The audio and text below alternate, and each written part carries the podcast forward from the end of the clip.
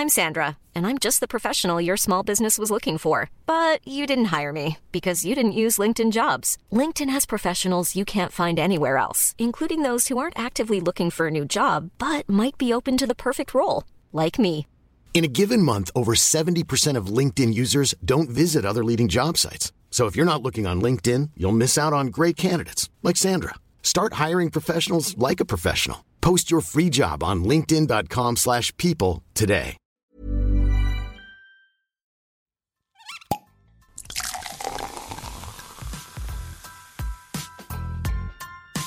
Eine Frage des Geschmacks.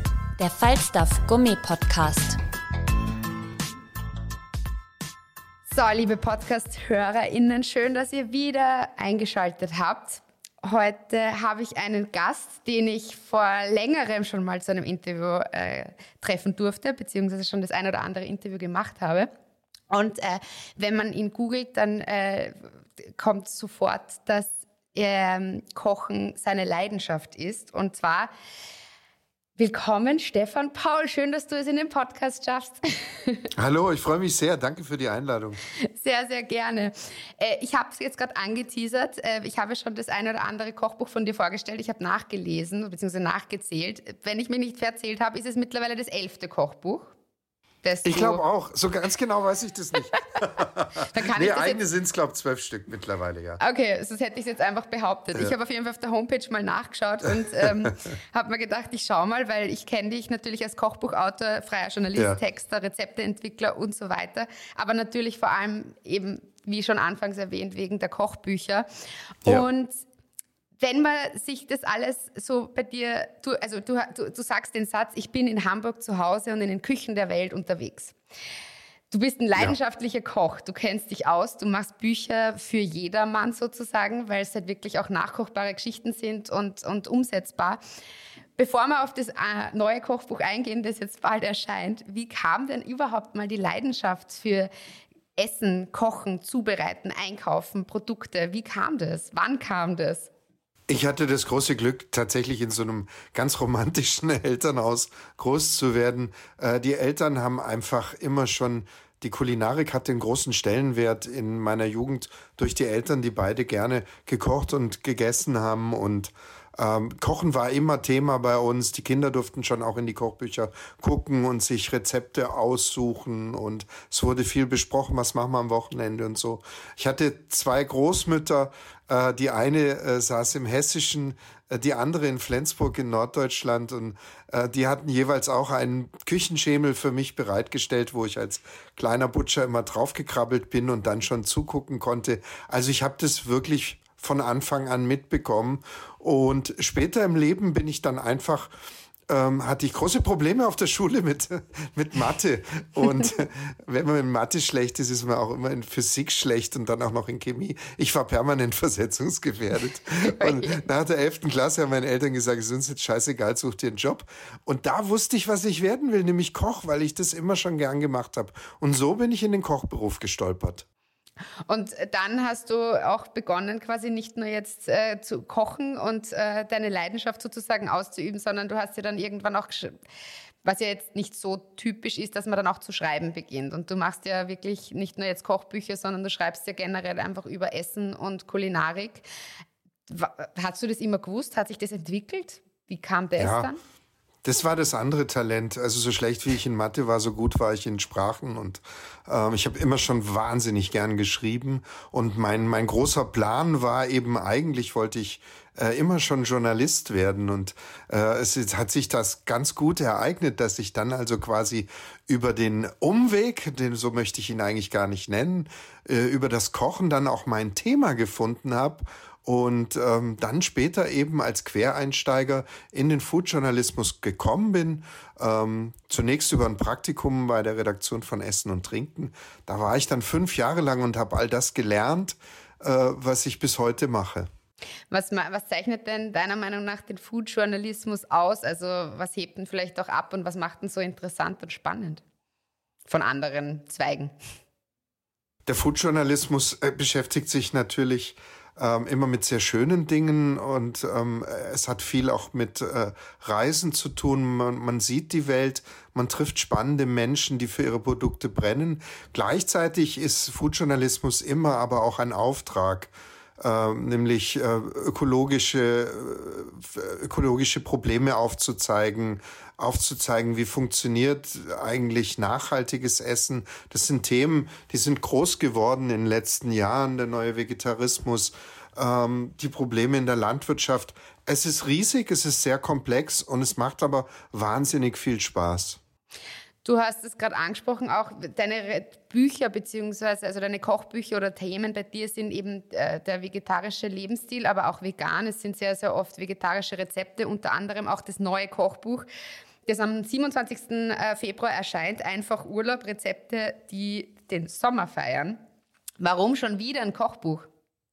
Oh, also erstens mal kann die Welt gar nicht genug gute Kochbücher haben, finde ich. Darum habe ich auch noch nie ein Problem gehabt, als Journalist auch Kochbücher von Kolleginnen zu empfehlen.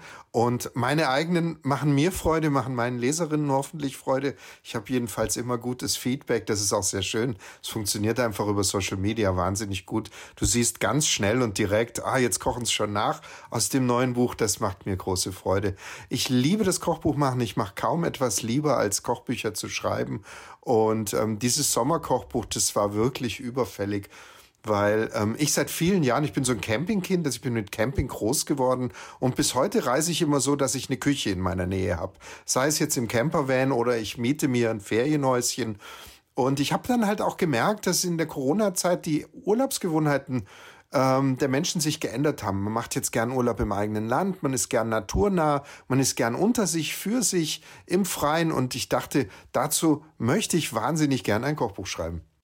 Du schreibst auch in deinem Kochbuch, dass du eben, also ich meine, einfach Urlaub verrät ja schon so einiges, nämlich dass es natürlich um Urlaub oder Küche im oder aus dem Urlaub geht. Äh, du schreibst gleich im Vorwort, dass du Urlaub am liebsten abenteuerlich machst, mit Lieblingsmenschen und in der Natur. Das bedeutet ja, ja das ist vielleicht jetzt untypisch für andere. Äh, wie sieht es bei dir aus? Abgesehen jetzt von, dass du dann selber kochst und so weiter, wenn du dir eben, wie schon eingehend erwähnt, dann ein kleines Häuschen oder sowas nimmst, auf das gehen wir auch, kommen wir noch zu sprechen. Wie sieht so ein typischer Stefan Paul Urlaub aus?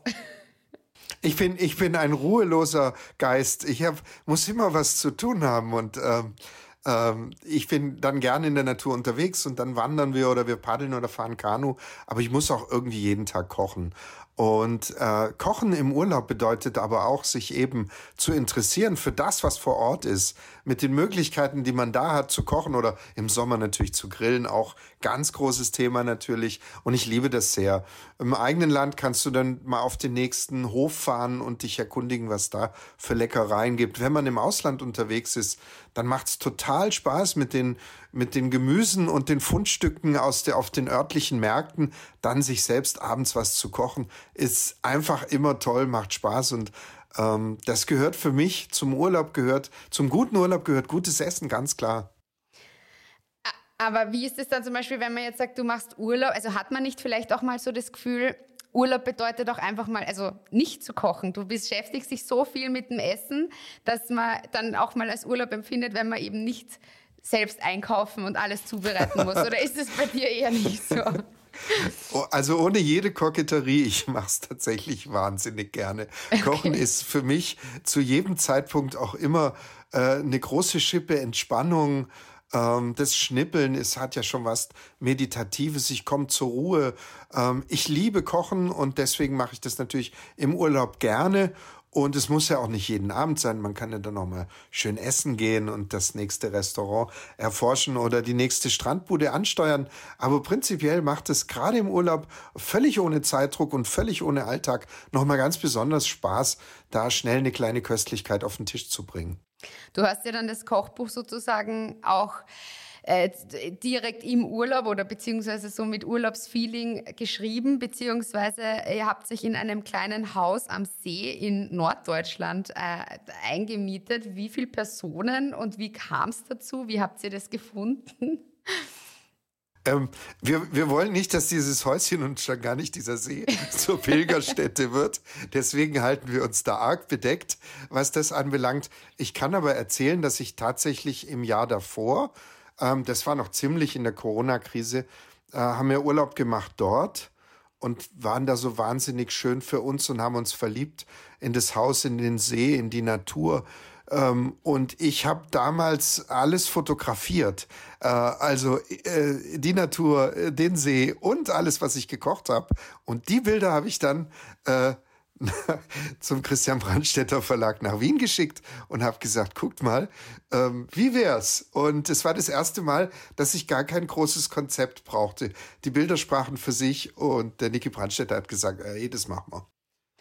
Und das heißt, die Rezepte hast du dann auch irgendwie vor Ort, weil du schreibst ja auch in dem Buch oder hast es auch vorher gesagt, dass du natürlich auch schaust, was ist dort möglich. Also du versuchst dir wirklich in dem Buch zu zeigen, schaut mal im Urlaub, ist das möglich? Man schaut, wo man einkaufen kann. Du gibst äh, Tipps zur Lagerung und wie man wenig Stauraum braucht und, und so weiter. Hast du dann die Rezepte dir vorab überlegt? Das sind wahrscheinlich dann die Rezepte, die du abfotografiert hast und zum Brandstätter Verlag geschickt hast, auch unter anderem dabei. Aber das entstehen die dann oder hast du dir die vorbereitet? Also das ist es tatsächlich genau wie du sagst. Ähm, das, ein Haufen von den Rezepten, die jetzt im Buch sind, sind waren im Sommer zuvor tatsächlich unser ganz reguläres äh, Urlaubsessen. Mhm. Und äh, überhaupt dieses Buch zeichnet sich prinzipiell aus durch eine große Leifigkeit. Also es ist alles wirklich vor Ort, ohne Tricks, ohne doppelten Boden. Ähm, die Küche ist winzig, äh, die Möglichkeiten sind klein, die Messer sind stumpf. Wie man es halt so hat in so einem Ferien, wie man es halt so hat in so einem Ferienhäuschen. Und ähm, das macht sicher auch den Charme des Buches aus, dass man sieht, äh, wir sind da und und das ist echt, was wir tun und das heißt halt, das funktioniert dann eben wirklich. Es ist nicht so eine konzipierte schöne Welt, sondern wir haben das gelebt und da gekocht, drei Wochen lang. Ähm, wir waren tatsächlich in dem äh, Jahr, also in dem Sommer, in dem es äh, gemacht wurde, waren wir so das Kernteam äh, von drei, vier Leuten und haben uns dann aber am Wochenende die Familie und die Kinder und die Freunde dazu geholt und diese wunderbaren Feste gefeiert, die man dann eben auch im Buch findet. Grillpartys, Frühstück, Kaffeetafel unterm Apfelbaum. Das macht schon richtig Spaß. Was war denn für dich die größte Herausforderung? Oder gab es vielleicht sowas, wo du gesagt hast, das hättest du dir in der Theorie anders vorgestellt, als dann in der Umsetzung kommt ja hin und wieder vor? Die größte Herausforderung war für uns tatsächlich das Wetter. Also okay. wir sind teilweise mit Tellern den Sonnenlöchern hinterhergerannt. Das ist halt in Norddeutschland hat man dieses Risiko. Und der größte Witz ist, also wir hatten streckenweise solche Regenphasen, dass wir ein Kapitel ins Buch genommen hatten, haben, was gar nicht vorgesehen war. Wir haben nämlich ein richtiges Regenwetterkapitel. Äh, das ist dann einfach entstanden, als wir gemerkt haben, ja klar, es regnet auch mal und dann will man was Warmes und dann will man es drinnen gemütlich haben. Und so ist dieses Regenwetterkapitel ins Buch gekommen. Das heißt, wenn es doch mal kühl wird, Genau. Das Kapitel. Das gibt, da gibt es dann Ragout, Linsensuppe und Eintopf. Also ja, ganz genau. Eh, von innen wärmende Gerichte. Ähm, die Rezepte sind wie bei deinen anderen Büchern auch oft vegetarisch und oder vegan, beziehungsweise du gibst, das ist auch so ein äh, äh, so ein Steckenpferd von dir vielleicht auch, dass du immer Varianten und, und, und ja. Kombinationsmöglichkeiten gibst. Äh, wieso ist dir das so wichtig? Warum ist dir die vegetarische, vegane Variante wichtig und generell diese, diese Variantenreichtum? Also das Vegetarische ist mir wichtig, weil wir alle einfach echt mehr, weniger Fleisch essen müssen. Das hat mit dem Klima zu tun und das wissen wir irgendwie alle. Und ähm, es, es tut auch gut, nicht so viel Fleisch zu essen, äh, finde ich einfach. Dennoch habe ich in diesem Buch ganz bewusst auch wieder Fleischrezepte mit reingenommen, zwei, drei Stück, weil ich finde, es gehört dazu im Sommer, dass man was Schönes auf dem Grill macht und diesmal möchte ich wirklich alle mitnehmen und niemand wird ausgeschlossen. Und wer eine Chorizo-Taco haben möchte, der bekommt ihn. Und wer einen Smashed-Burger sucht, der findet halt das Rezept diesmal auch da drin. Die Varianten sind mir darum wichtig, weil ich festgestellt habe mit den Jahren, dass Kochen eine sehr individuelle Angelegenheit ist. Und ich mache im Grunde genommen als Rezeptautor Vorschläge. Ich verführe dich bestenfalls zum Kochen. Es ist aber immer noch deine Küche und dein Geschmack. Und es macht mir Freude, dir zu zeigen, was noch alles möglich wäre, außer dem Grundrezept, das ich dir an die Hand gegeben habe. Du, dein Anspruch ist ja auch Ferienküche, die gelingt. Also du möchtest ja wirklich da, so eine Küche, die auf jeden Fall umsetzbar ist, die gute Laune bringt und Energie schenkt. Was ist denn für dich eine gute Laune Küche? Oder wann würdest du sagen, kann man davon sprechen, dass Küchen und oder Küche, Kochen, Gerichte gute Laune bringen? Gute Laune, gute Laune bringen Gerichte, die einen nicht aufreiben, die einen nicht fertig machen und stundenlang irgendwo an den Herd binden, sondern die einfach leicht gelingen und dann eben auch für den Urlaub vielleicht äh, besonders leicht sind, auch im Sinne von es beschwert nicht, es sind erfrischende Gerichte, wenn es mal richtig heiß ist. Ähm, also so eine Sommerküche, die einfach ist und die gut tut wo man merkt, oh, das tut mir gut, das schenkt mir Energie und macht mich nicht platt. Das ist für mich so eine fröhliche Glückssommerküche. Wie kritisch bist denn du bei deinen Rezepten? Also, weil du sagst, es soll natürlich auch äh, nicht so kompliziert sein und dass man sich dann irgendwie aufregt. Wenn mal was schief geht, bist du dann kritisch? Machst du es dann nochmal? Haust du dann den Kochlöffel in die Ecke und sagst, so, jetzt nicht, jetzt brauche ich mal einen Abstand? Oder sagst du, ah, probier mal irgendeine Variante und schauen, was wir noch retten können? Oder passiert das eh nie? Doch, bei, auch, auch bei mir geht, geht ab und zu was schief. Bei diesem Buch jetzt nicht, weil das doch ähm, Rezepte sind, die wirklich äh, basic sind. Und aber mir ist schon das ein oder andere misslungen und dann ist es meine Aufgabe und Pflicht als Kochbuchautor, als sorgfältiger Kochbuchautor, das dann ähm, so lange zu machen, bis es funktioniert. Und ähm, das mache ich. Die Gelingsicherheit von Rezepten, ähm, die ist bis ins Letzte nie gegeben, weil wir halt doch alles Menschen sind. Aber ich versuche so gut und präzise wie möglich zu sein. Tim Melzer hat mich mal das Geodreieck unter den Kochbuchautoren genannt. Ich nehme das mal als ähm, charmantes Lob. Äh, ich bin wirklich sehr akribisch in der Rezeptarbeit, weil ich möchte, dass ihr mit meinen Büchern Spaß habt. Und das, das, das heißt, dass es gelingen muss, auch bei euch. Und das ist die Freude, die ich auch oft habe, wenn ich bei Instagram bin und dann werde ich irgendwie verlinkt und komme auf ein Foto von einem Rezept aus meinem Kochbuch und es sieht dann exakt so aus wie, ja. wie im Buch. Dann freue ich mich riesig, weil genau so soll es sein. Dann hat es funktioniert. Wenn du andere Kochbücher liest, dir anschaust, äh, kochst du dann exakt danach? Oder schaust Nein, ich koche eher an? Privat koche ich nie nach Rezept. Okay. Ich, ich lasse mich wahnsinnig gern inspirieren von den Kolleginnen und Kollegen, vor allen Dingen aber auch natürlich von den äh, Köchinnen und Köchen aus der Gastronomie. Ich gucke wahnsinnig gerne in fremde Töpfe auch und äh, lass mich da inspirieren. Ähm, ich mache es aber mir immer zu eigen und das ist, weil ich eben auch gelernter Koch bin, kann ich das auch. Also ich muss äh, die Akribie, die ich in meinen Kochbüchern habe, die brauche ich im privaten Kochen nicht so. Das heißt, die Rezepte, die du da jetzt auch in dem neuen Buch, das am 27. Februar erscheint, einfach Urlaub abgebildet hast, sind eine Mischung aus Inspirationen von anderen Büchern oder Gesprächen oder Geschmäckern, die du vielleicht beim Essen gehen, sollte man doch mal irgendwann in einem Urlaub wo abgebogen sein und in, eine, in ein Restaurant oder in ein Lokal reingegangen äh, sein. Ist es dann quasi so was zusammen kreiertes oder weil du dich inspirieren lässt, so vom Sehen? Oder sitzt du dann so akribisch mit Geodreieck da und schreibst es nieder und probierst es? Ich, also bei aller Lässigkeit tatsächlich äh, stehe ich da und habe immer eine Kladde dabei und schreibe alles auf. Ich habe immer die Waage und Messbecher da. Also es wird alles währenddessen auch ähm, äh, abgewogen und nachgemessen. Und was die Rezepte betrifft, das ist ein Sommerkochbuch. Deswegen ist es diesmal auch ein großer Schwerpunkt liegt auf der mediterranen Küche, äh, auf der Levante. Ähm, sind auch viele schöne Rezepte äh, dabei. Ähm, aber alle mit so einem kleinen Stefan Paul-Twist immer. Das ist mir unheimlich wichtig, dass man schon immer merkt, dass man in einem Kochbuch von, von Stefan Paul ist. Ja. Das sieht man, finde ich, auch ein bisschen, wenn man deine Bücher kennt und ich kenne sie. Äh, das sieht man auch, finde ich, an der, an der Rezeptanordnung oder wie sie teilweise so gelayoutet sind mit Bild und Text und Varianten. Und bei den Spaghetti ist es mir auch aufgefallen, wenn man dein letztes Buch oder eines deiner letzten Bücher Simple und Clever Cooking kennt, sind da Parallelen. Und das ist auch schön, wenn man Wiedererkennungswert hat, weil man das auch da sieht, jetzt nur vom optischen und dann. Das ist ein Riesenlob von dir. Vielen Dank. Also, wenn das funktioniert, dann ist alles erreicht. Ja, danke. Genau so soll es auch sein. So ist es. Was ist denn das Lieblingsrezept von dir oder wo sagst du, welches Gericht? Wenn ich habe das, ich durfte das Buch mir ja schon vorab ansehen und bin total motiviert, jetzt ein, ein Rezept nachzukochen und mir den Sommer sozusagen jetzt schon mal in meine Küche zu bringen, zu Hause, nicht im Urlaub, aber ja. doch. Gute Laune für, für die Wintermonate. Was soll ich denn kochen? Was ist denn dein absolutes, das probierst gleich mal aus, Rezept?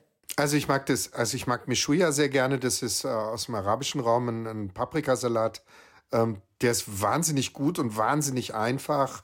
Ähm, meine Kollegin Vivi D'Angelo hat mich auf die Idee gebracht mit diesem, mit diesem ähm, von Bali inspirierten äh, Gemüse-Obstsalat mit Nüssen und Schaf. Also Gemüse und Obst, ich wäre nicht drauf gekommen. Es ist echt ja. eine Entdeckung. Und worauf ich auch sehr stolz bin, weil es einfach eigentlich echt erstmal nur ein kleiner Spaß war, dann aber super gut angekommen ist bei den Gästen, ist dieser Aperol Spritz Salat. Ähm, ja. Der ist so entstanden, dass ich halt irgendwie einen Spritz gemacht hatte und habe immer so Nektarinenschnitz mit reingeschmissen. Und irgendwann habe ich festgestellt, die Leute sind alle schärfer auf die Nektarinenschnitze als auf den Spritz selber. Und dann habe ich einfach die Mengenverhältnisse umgedreht und jetzt ist es ein wahnsinnig herrlicher, erfrischender Nektarinensalat mit so einer kleinen Spritzmarinade sozusagen. Äh, das macht großen Spaß die perfekte Kombi. Man hat da gleich seinen After-Work-Drink mit Obst und Salat genau. und perfekt kombiniert, würde ich mal sagen. Ja, super. Das äh. probieren wir unbedingt aus. Ich äh, bin schon gespannt, wie die Rückmeldungen sind. Ich folge dir ja brav auf Instagram und sehe auch immer, wenn du natürlich Feedback bekommst und Personen das nachkochen und du eventuell dann auch mal was sharest mit deiner Community. Ich bin gespannt, wenn ab Februar, ab Ende Februar, beziehungsweise dann im äh, März die Gerichte auf Social Media wieder heraus, hervorpoppen und überall sieht man, das ist Stefan Pauls Handschrift. ähm, ich freue mich selber total drauf, ja. Ja, ich freue mich. Ich sage vielen lieben Dank. Wir können eigentlich nur empfehlen, dass man sich das Buch zulegt. Wenn du das Buch jetzt noch irgendwie ähm, unseren Zuhörerinnen äh, schmackhaft machen möchtest, was würdest du dann sagen? Ich würde sagen, dass das ähm, ein Buch ist, das euren nächsten Sommer noch schöner macht. Und es ist die Gelegenheit, mal mit mir in Urlaub zu fahren. Stimmt. Genau. Und im Idealfall, wenn man dann irgendwo noch in einem Häuschen am See ist und das dann auch nachkocht, genau. nämlich mit diesen ganzen, wie man es auch eventuell über einem Campinggrill und so weiter macht, dann ist es, glaube ich, geschafft. Perfekt. Größtes Kompliment. Super. Ich sage vielen herzlichen Dank für deine Zeit und ich freue mich aufs Gerichte nachkochen. Danke dir. Ciao. Alle Infos und Folgen findet ihr auf falstaff.com slash podcast und überall, wo es Podcasts gibt.